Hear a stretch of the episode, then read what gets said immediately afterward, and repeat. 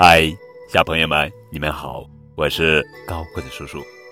今天要讲的故事的名字叫做《狮子和猎人》。一个猎人在森林里布下了陷阱，等着猎物来自投罗网。不过很不幸，猎物没等到，他自己却一不小心被狮子给抓住了。狮子。冲他怒吼：“你们这些人类真是可恶！藐视万物，竟然不把我们狮子放在眼里，还三番五次的布下陷阱来抓我们。你没想到今天竟会落到我的手里吧？哼！我倒要看看你们号称万物之灵的人类，怎么从我手下逃出去。”猎人不慌不忙地说：“今天落到你手里，的确是我的不幸。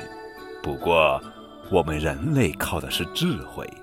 虽然你高大威猛，但是要放在平日，你绝对不是我的对手。”狮子很不屑地说：“你们人类真是自大狂，这个时候还说大话。不是自大。”如果不信的话，我们可以比试一下。前面的树木之间有一张罗网，轻飘飘的，一阵风就能吹倒。我们来比试一下，谁能从罗网中穿过去？